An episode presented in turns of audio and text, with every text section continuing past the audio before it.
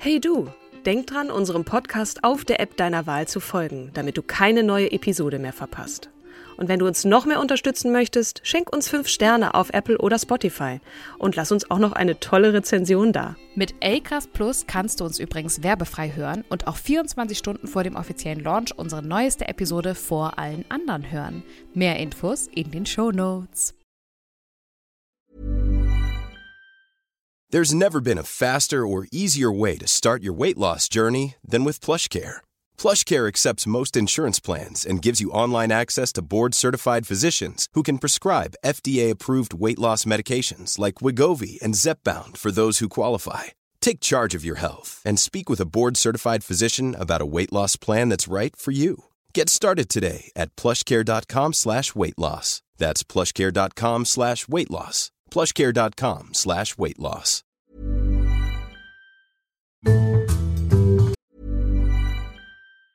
Mom deserves the best, and there's no better place to shop for Mother's Day than Whole Foods Market. They're your destination for unbeatable savings, from premium gifts to show-stopping flowers and irresistible desserts. Start by saving 33% with Prime on all body care and candles. Then get a 15-stem bunch of tulips for just $9.99 each with Prime. Round out Mom's menu with festive rosé, irresistible berry chantilly cake, and more special treats. Come celebrate Mother's Day at Whole Foods Market.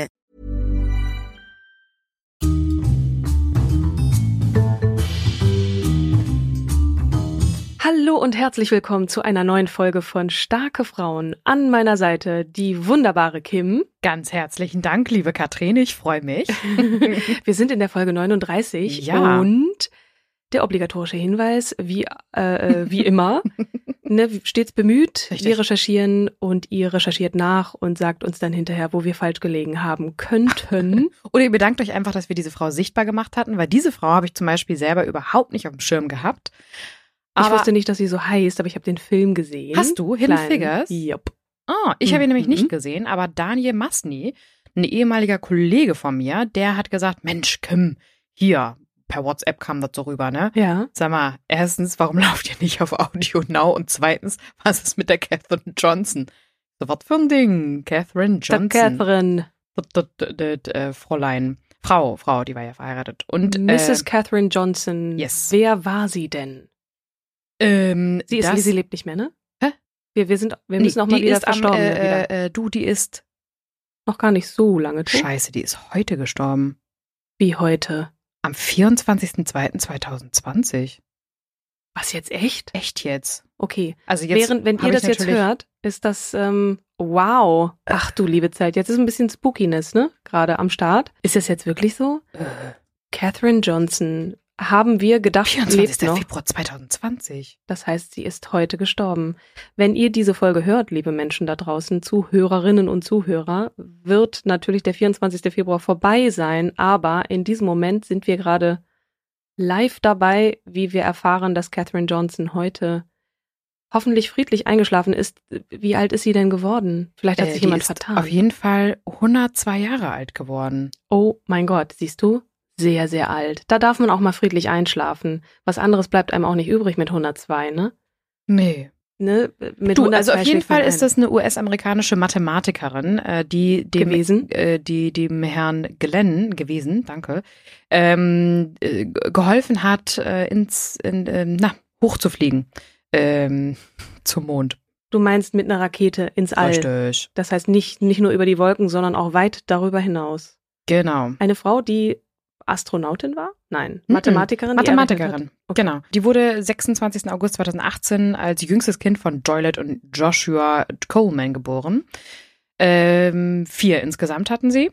Charles, Margaret und Horace. Ähm, und ihre Mutter war eine ehemalige Lehrerin, ihr Vater ein Farmer, der mitunter als Hausmeister im Greenbrier Hotel arbeitete. Schon sehr früh ähm, zeigte sich, sagt man, ihre Begeisterung für die Mathematik. Die hat irgendwie schon immer als Kleinkind ihre Schritte gezählt und wie weit ist es von der Haustür zur Wohnung, so nach dem Motto. Ähm, Die Faszination für Zahlen. äh, von, von unserem Haus zur Kirche, nicht zur Wohnung, Entschuldigung. naja, kann ja trotzdem Haustür und Wohnung. Egal. Ja? Ja, und dann hat sie einmal ihren Bruder zur Schule begleitet und die Lehrer waren ganz erstaunt, dass sie schon lesen konnte. Und äh, dann durfte sie auch am Unterricht mit teilnehmen. Und ähm, als sie dann ähm, sechs Jahre alt war, konnte äh, sie direkt in die zweite Klasse springen. Die Müssen wir sagen, dass sie schwarz war? Ja, Gut. Afroamerikanerin. Habe ich, hast du schon gesagt? Hab ich das nicht gesagt? Das Weiß ich nicht. US-Amerikanerin, nee. Du hast US Afrikanischer, afroamerikanischer Abstammung. Dann übersprangen sie ein weiteres Mal eine Klasse, denn ähm, es wurde zu Beginn des fünften Schuljahres eine neue kleine Schule mit nur wenigen Lehrern eröffnet.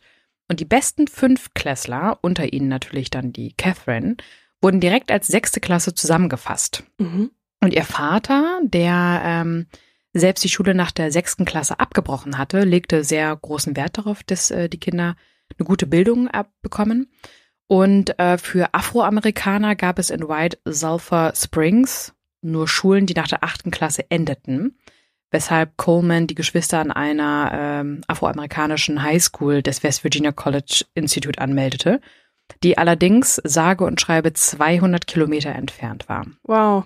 Genau, und aus diesem Das Grund sehr weit. Mhm. Und aus diesem Grund zogen Catherine, ihre Geschwister und die Mutter jeden September nach Institute, West Virginia, wo ihre Mutter dann als Dienstmädchen arbeitete, während ähm, der Vater dann aber zu Hause blieb. Okay. Ja, und da sie zwei Klassen übersprungen hatte, kam Catherine berei be bereits, bereits äh, mit zehn Jahren in die Highschool. Die Lehrer unterstützten und förderten sie. Und ähm, der Direktor Sherman A. Guss begleitete sie oft auf dem Heimweg und lehrte ihr da die Sternkonstellation, ähm, wodurch eigentlich ihr Interesse dann für die Astronomie geweckt wurde. Mhm. Aber wir, wir reden von den, jetzt, wenn ich richtig rechnen kann, 30er Jahren. Richtig. Ja, das Ja. ist. Mit 14 Ungewöhnlich. wechselte sie schließlich auf das West Virginia College, für das sie dann ein Stipendium erhalten hatte. Mhm. Und im zweiten Jahr bot der Dozent ähm, Herr Dr. William W. Shevelin Clayder weiterführende Kurse in höherer Mathematik an, um ihr zu helfen, in die Forschung gehen zu können. Mhm. Und äh, Catherine belegte dann als einzige Schülerin die analytische Geometrie, ein Teilgebiet der Geometrie, ähm, das algebräische Hilfsmittel zur Lösung geometrischer Probleme bereitstellt. Und sie ermöglicht es in vielen Fällen, geometrische Aufgabenstellungen rein rechnerisch zu lösen, ohne die Anschauung zur Hilfe zu nehmen. Sie studierte dann französische Mathematik im Hauptfach und schloss mit, Französische Mathematik. ja, und Was schloss mit 18 Jahren ihren Bachelor of Science in beiden Fächern im Jahr 37 mit Auszeichnung ab. Krass. Richtig krass. Äh, äh, französische Mathematik, äh, ja, französische Mathematik ist offensichtlich anders als der Rest. So, sie hat dann. Aber ja, du willst auf die Frage nicht eingehen, weil du es auch nicht sagen kannst. Ist auch irgendwie logisch. Ähm, Also welche Frage war denn das? Du hast meine Frage ist, was, was, was ist am, was ist französische äh, Mathematik? Hä? Nein, Französisch und Mathematik. Französisch. ich habe Französisch und ich nuschel heute. Scheiße. Kannst du ein bisschen mehr enunciaten, please? Oh Mann. Okay, Nein, alles also gut. Sie Jetzt- studierte Französisch. Und, Und Mathematik. Mathematik. Ich mache jetzt auch aus jedem Konsonant einen Absprungkonsonant. Äh, Im Hauptfach und schloss mit 18 Jahren mit einem Bachelor of Science in beiden Fächern im Jahr 1937 mit, ab, äh, mit Auszeichnung ab. So, das Mädchen ist Pleach. richtig pleatsch. Zwei Jahre später heiratete sie James Fra Francis Goebel, mit dem sie dann drei Tochter, Constance, Joylette und Kathy hatte. Leider starb ihr Mann 1956, also ein paar Jährchen später. Sie hatten sich dann doch an einem Gehirntumor und drei Jahre später heiratete sie dann Lieutenant Colonel James A. Johnsons, einen Veteran aus dem Koreakrieg. Ähm, mhm.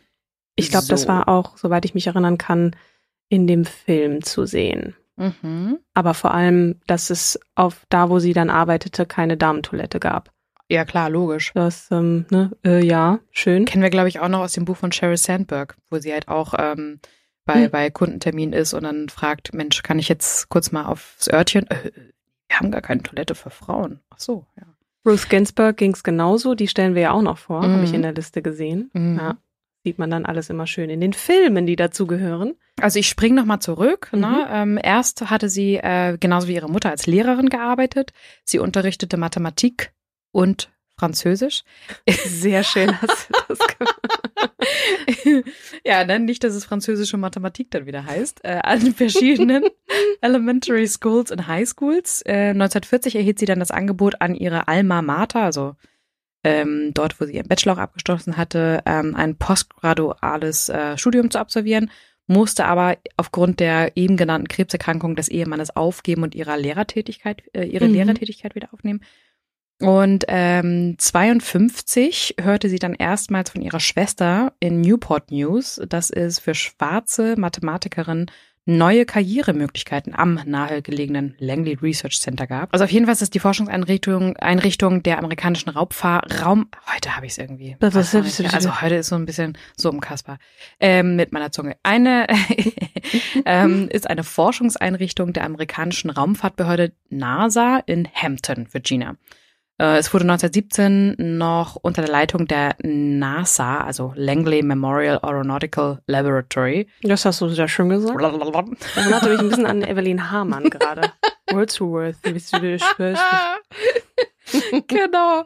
So, und im Jahr 53 begann sie ihre NASA-Karriere. Zunächst bei der Vorgängerorganisation, ne, wie eben schon genannt. Ja. NACA auf Deutsch, als Rechnerin oder NASA als Rechnerin in der West Area Computing Unit. Ihre Aufgabe bestand zunächst darin, Daten aus Windkanalexperimenten mit Hilfe mathematischer Formeln zu berechnen und grafisch darzustellen. Und sie wertete auch Flugschreiber aus.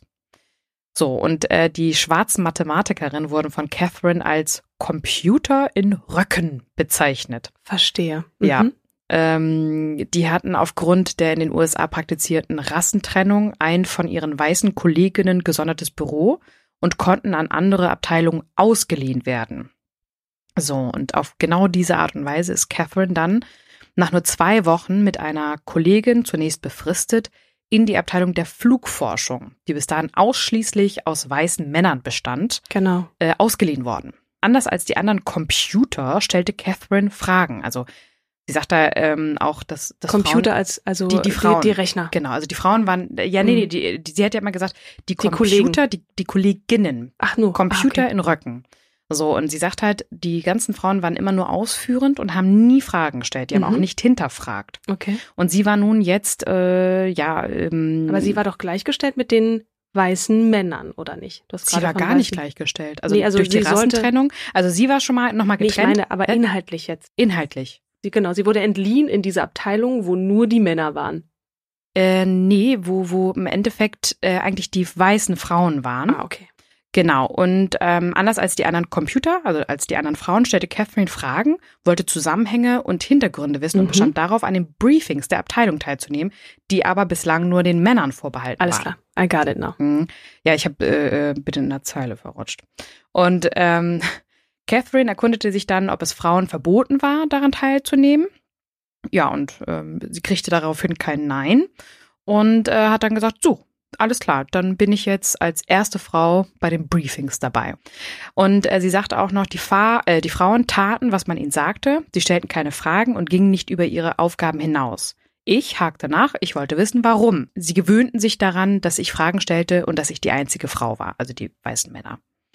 Ja, und durch diese, durch viele Erkenntnisse in analytischer Geometrie machte Catherine sich schnell unentbehrlich für ihre neuen Kollegen, die nach Ablauf der Frist vergaßen, mich wieder abzugeben. Mhm. Ja. Sie war die Wie einzige. unangenehm für sie. ja, wie gut. Ja, Wie gut. also das, das Ja, ja, war genau. ironisch gemeint. Ach so. Mhm. Heute habe ich es auch nicht so mit Ironie. ey. Ähm, Also habe ich, mein Kollege oben, Ja. Ilja, geschätzter Kollege Ilja, Ja. hat oben so ein, so ein kleines Ding, so ein Schildchen, das selbst gebastelt ist und da, da oben dran ist ein Schild, da steht Hashtag Ironie, weil er manchmal das Gesicht nicht verzieht, was er ja sowieso selten tut, aber man weiß dann auch nicht, meint er das jetzt wirklich ernst oder nicht und dann hält er dieses Schild hoch. Das ist eine kleine Anekdote aus dem Büroalltag ähm, von Studio 71, Okay. aber fahre fort. Da Ja. hast du jetzt kurz Zeit also, gewonnen. Sie war damals die einzige Frau, ne, die den Sprung von den Computern in eine andere Abteilung schaffte. Ich erinnere mich, wenn ich kurz einschieben darf, in diesem Film gab es eine riesengroße Tafel und da konnte man nicht einfach nur irgendwie ne, so im Stehen mal so dran schreiben, sondern man musste dann nach oben klettern und dann irgendwelche Formeln weitermachen und dann hat sie dann nach Feierabend ist sie dann noch da geblieben und hat gerechnet und gemacht und getan und ist dann mit der Kreide irgendwie auf eine Leiter gestiegen. Vielleicht erinnere ich das falsch, aber das könnt ihr da draußen dann ja nochmal äh, nachschauen in dem Film Hidden Figures, der übrigens auch einen Oscar bekommen hat, wenn ich mich auch korrekt erinnere. Ich hoffe, dass du dich korrekt erinnerst. Mhm. Ich habe es nicht parat. Ich guck gleich mal. So, 1958 wurde die NACA, NASA zur NASA. Äh, da es noch keine Fachbücher zum Thema Weltraumfahrt gab, mussten Catherine und ihre Kollegen improvisieren und streckenweise die Bücher selbst schreiben. Mhm.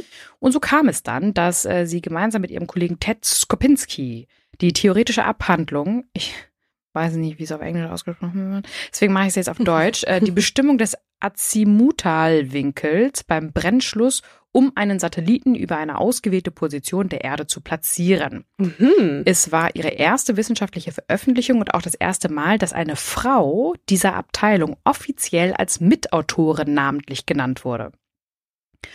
Und äh, erst wollte das der Vorgesetzte nicht, aber äh, sie, sie, sie schreibt oder sagt, ich arbeitete mit Ted Skopinski zusammen und er wollte uns verlassen und nach Houston gehen.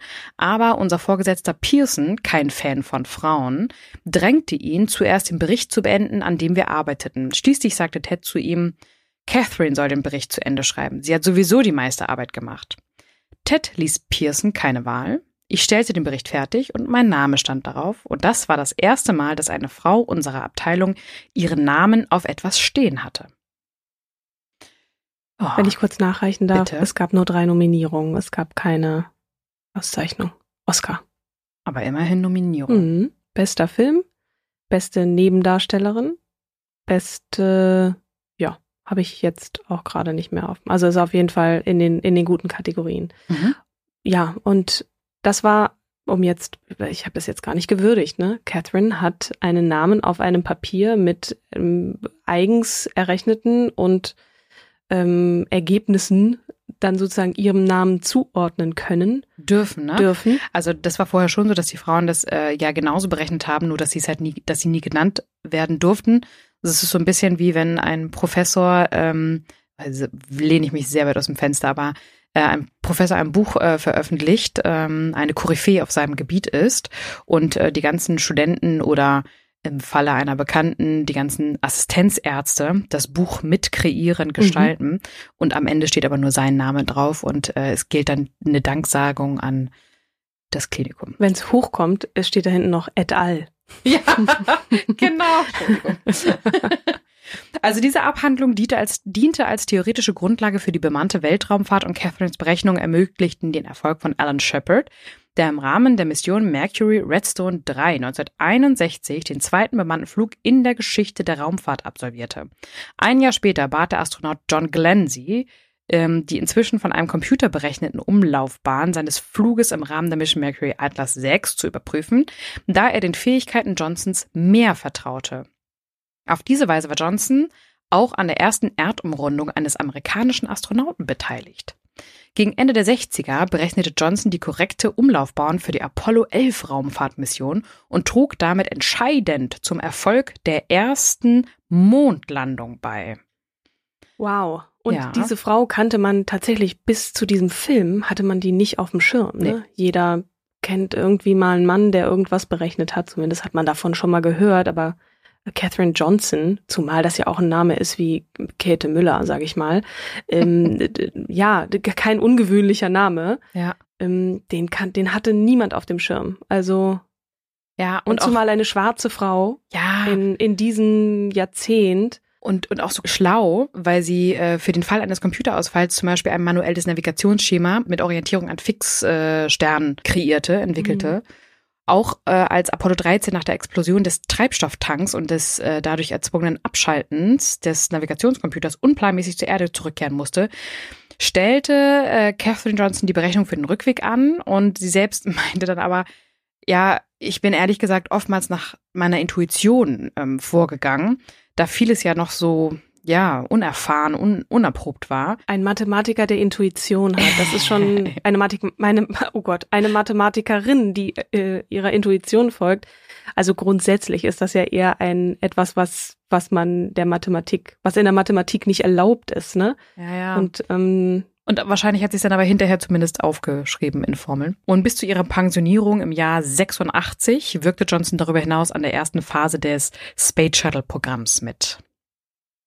Wow, bam, Ja. bam, bam. Und Genau. dann nebenbei noch drei Kinder, ne? Und nach ihrer Pensionierung, genau, nebenbei noch drei Kinder. Und nach ihrer Pensionierung ähm, nahm sie weiterhin an Vor Veranstaltungen teil und blieb in Kontakt mit Schulen und Universitäten, wo sie Schüler und Studenten ermutigte, Naturwissenschaften zu studieren und entsprechende Berufe zu ergreifen. Und äh, sie hielt natürlich auch weiterhin Kontakt mit den Astronauten und Angestellten der NASA. Das war eine, eine sehr spannende Frau. Aber aufgrund meines äh, akuten Zeitmangels äh, war ich nicht in der Lage zu mehr Recherche. Das Ich hoffe, ich habe sie aber immerhin sichtbar gemacht. es ist voll okay. Es wird eine sehr coole, äh, eine sehr kurze Folge werden, aber, oder ist schon eine. Ich finde, wir sollten sie nochmal kurz würdigen, weil Ja. es ist tatsächlich so, dass sie heute äh, gestorben ist. Und Mhm. sie lebt in den USA. Das heißt, wir haben erst nachmittags. Das heißt, es muss jetzt wirklich vor ein paar Stunden passiert sein. Wahnsinn. 102-jährig. Ähm, jemand, Heftig. der einen starken Willen hat. In dem Film selber habe ich sie als sehr resolut, aber jetzt auch nicht so, wuff, wuff, also so, so bu bu bully, so, so bossy ähm, in Erinnerung, sondern schon jemand, ne, wir haben ja jetzt das Vergnügen gehabt neulich, Lore Maria Peschel-Gutzeit persönlich kennenzulernen. Übrigens, ich hatte heute ein Gespräch mit, äh, mit der RMS aus Hamburg und die haben sich unseren Podcast angehört und meinten, ich habe ich hab den Namen auswendig gelernt. Ich so, stopp mal, worum geht's denn? Ja, ähm, Lore Maria Pesche Gutzeit. Die droppt ihr jetzt in jeder Folge. RMS muss man vielleicht für die unwissenden Hörerinnen und Hörer mal kurz sagen, Radio Marketing Services, ein Vermarkter von unter anderem Podcasts. Richtig. Und- ja, der, der ähm, Number Und Werbeplätzen um im Radio. Genau. Radiovermarktung Ja. geht, genau. Ja, diese, das, das geht uns so, so leicht jetzt über die Lippen. Ne? Was ich sagen wollte, ist, dass Lore für mich sehr, oder für uns, sicherlich für dich auch, sehr, sehr ruhig und ähm, nicht so, ich muss jetzt mal hier meine Meinung sagen, sondern die stets freundlich blieb, sehr klar in der Aussage. Bleibt, bleibt. ähm, bleibt, genau, also jetzt vor allem in, in ihrer Laufbahn, ne? Mhm. in, den, in den 50er, 60er, 70er Jahren, wo man ja noch mal mehr kämpfen musste als Frau, ähm, ist mir Catherine Johnson eher als ähm, sich nicht abwimmeln lassen. So, die hatte sowas, sowas Angela Merkel-mäßiges, finde ich so. Ähm, immer wieder, Entschuldigung, nee, also ich habe da noch mal eine Frage und das geht irgendwie so nicht und ähm, Blicke ist mir jetzt gerade egal, dass mich alle Leute anschauen, wenn ich aufstehe. Ähm, mal kurz rechts und links. Sorry, ich habe eine Frage, die werde ich ja wohl stellen dürfen. Schon jemand, der etwas resoluter Mhm. rüberkam in dem Film ähm, als eine Lore, Mhm. wie sie mir in meinem so auch wie sie sich beschrieben hat in dem Buch. Entschuldigt bitte da draußen, aber wir müssen immer wieder Lore sagen, weil von der Frau kann man so wahnsinnig viel erzählen und wir haben ja noch ein ganz kleines bisschen Zeit hier. Ähm, ja, ich ich fand die Catherine-Figur in dem Film nach einer wahren Begebenheit wahnsinnig beeindruckend, weil man weiß doch selber, wie das ist, ne, wenn man sich irgendwie als Außenseiter fühlt, ähm, zumal man sich auch nicht vorstellen kann, wie das gewesen sein muss in, in den 50er, 60er der Jahren mit der ne? Rassentrennung und Mhm. dann Abgesandte ist und da mal ausgeliehen wird und eigentlich voll den Plan hat und genau weiß, man darf irgendwie nicht drüber äh, da, diese, diese Grenze überschreiten. Das war ihr in dem Fall aber wirklich scheißegal, weil sie wusste. Also sie hatte halt die richtige Frage für Genau. dieses Problem. Und sich nicht entmutigen lassen, ne? Von, von vielleicht äh, Menschen um dich herum, die irgendwie Tölpel sind und Mhm. also tatsächlich sich involvieren, einbringen und ja. Hatte sie nicht noch ein Kind bekommen mit ihrem zweiten Ehemann? Das weiß ich nicht mehr ganz aus dem, aus dem Film. Kann sein, dass es dann darum nochmal ging. Möchte ich eigentlich, na, also erstmal drei Kinder und dann finde mal einen Mann, der diese drei Kinder auch nochmal mit aufnimmt. Und Mhm. im Übrigen, ich arbeite für die NASA, du Schatz. Ähm, und dann ging es, glaube ich, nochmal darum, ob es ein viertes Kind geben sollte, ja oder nein. Aber das weiß ich jetzt nicht. Ähm, ich finde es super, dass, wer hat sie nochmal vorgeschlagen? Äh, Daniel Masni. Daniel, vielen Dank, Ja. dass du Catherine vorgestellt hast, äh, vorgeschlagen hast. Ja. Und danke dir, liebe Kim, dass du sie vorgestellt hast. Sehr gerne. Ich danke und ich muss korrigieren, die ist äh, nicht 102 geworden, sondern 101. Okay. Weil die hat, äh, Hat er im August ja Geburtstag. genau. Das Mhm. kommt ja gar nicht hin, ne? Danke für Dank. Catherine und das nächste Mal. Wir bleiben äh, beim Lore Maria Peschel Gutzeit und einer Frau, die ein großes Vorbild für Lore war. Also das nächste Mal stelle Ah. ich dir und euch da draußen nämlich Bertha Benz vor. Geil, da Mhm. freue ich mich schon drauf. Die Clara Schumann der Automobilindustrie, sage ich mal so. ja. Warum sage ich dann beim nächsten Mal. Schön, angeteasert. Jo. Auf jeden Fall freuen wir uns auf die nächste Folge. Mit Bertha Benz und Kim und Katrin. Vielen Dank an alle Vielen Dank fürs draußen. Zuhören. Bis dann. Bis dann. Tschüss. Tschüss.